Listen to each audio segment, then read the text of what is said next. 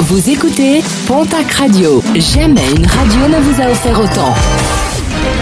L'information locale à 9h, c'est sur Pontac Radio. Bonjour Jean-Marc Courage Sénac.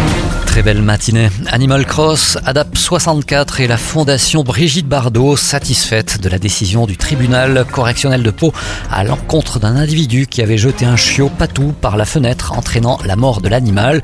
Des faits survenus dans un contexte d'une violente dispute conjugale.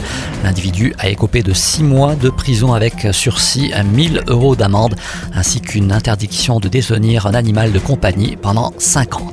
Le coup de gueule d'une famille à Arthès de Béarn, la tombe de leur fils décédé à l'âge de 21 ans a été vandalisée pour la troisième fois en 7 ans.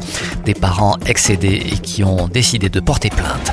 Nos confrères de Sud-Ouest s'intéressent ce jeudi au prolongement de la LGV au sud de Bordeaux, notamment vers Toulouse.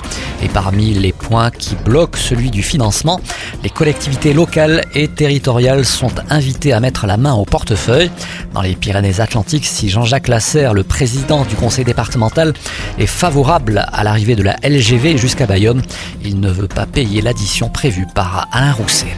Un mot de sport et de rugby avec la huitième journée de Pro D2 et elle démarre dès ce soir avec le déplacement du leader dans le Tarn-et-Garonne, Mont-de-Marsan, qui se déplace donc à Montauban coup d'envoi de la rencontre à 20h45, un match retransmis en direct sur Canal Plus décalé. En basket cette fois-ci, retour sur les compétitions européennes d'hier soir.